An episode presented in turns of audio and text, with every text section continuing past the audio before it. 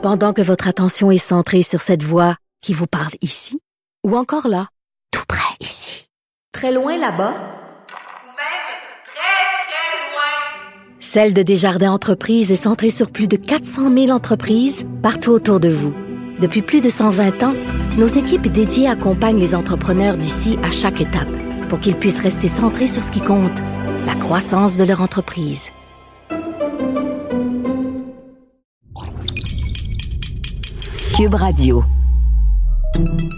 Salut, c'est Charles Tran avec l'équipe dans 5 minutes. On s'intéresse aux sciences, à l'histoire et à l'actualité.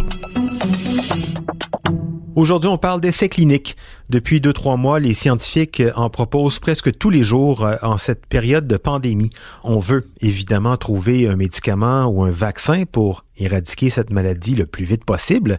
C'est vrai qu'il y a urgence, hein, les morts s'accumulent et euh, on peut pas rester éternellement confiné ou à demi confiné. Mais est-ce qu'on peut faire tout et n'importe quoi au nom de l'urgence? Quelles sont les règles des essais cliniques et en quoi ça joue ça sur les délais d'attente pour de nouveaux médicaments. Voici Baptiste Zapirin. Peu importe l'urgence, les essais cliniques impliquent des patients, des humains, alors c'est une pratique qui reste très encadrée, comme nous le rappelle Élise Roumeau, une doctorante en droit, dans un article sur le site The Conversation. Et ça, c'est parce qu'on a un très douloureux souvenir historique, le nazisme.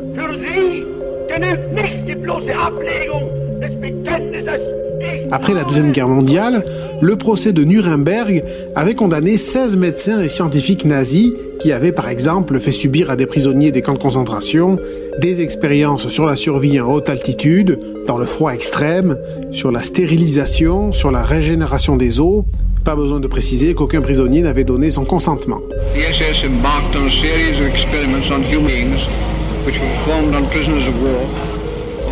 Le procès de Nuremberg a ainsi rappelé dix principes pour les expérimentations médicales.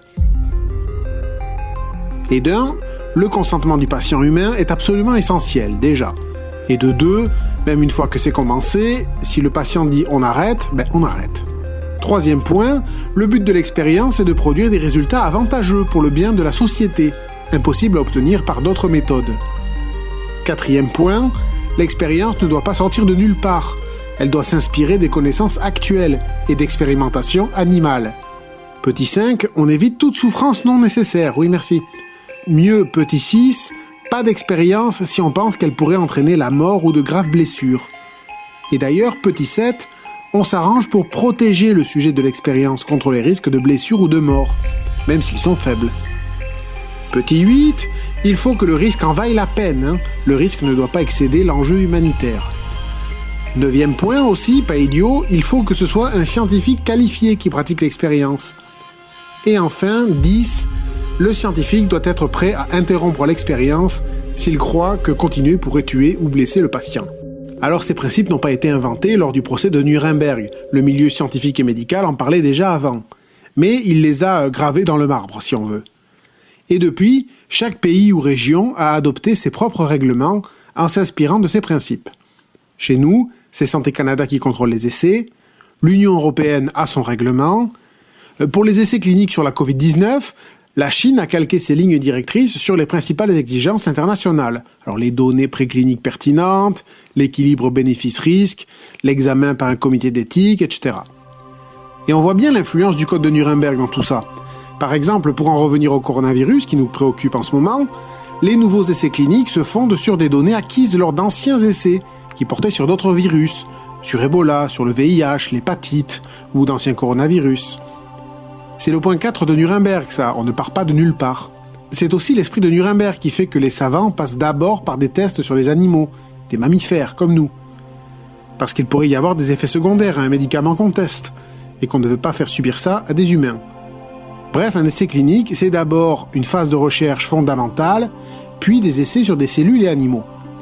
Et c'est seulement après ça qu'on passe aux tests sur les humains. En trois phases, sur des groupes de plus en plus importants, plus ou moins ciblés, on règle les dosages, bref, on y va à tâtons, sans brûler les étapes pour contrôler au maximum les risques. Donc oui, les essais cliniques, c'est encadré, c'est même ça qui fait que les résultats peuvent paraître longs à obtenir. Mais c'est aussi pour votre bien, Avant de soigner, on s'assure d'abord qu'un traitement ne va pas vous nuire.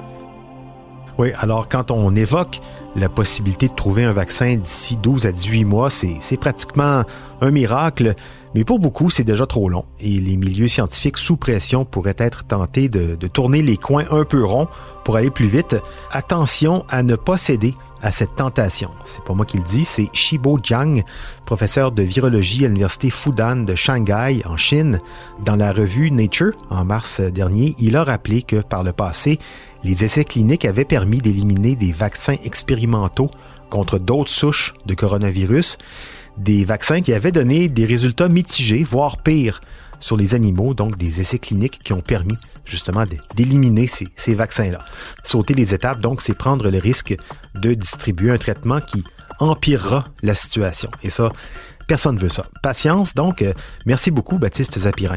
C'était en cinq minutes.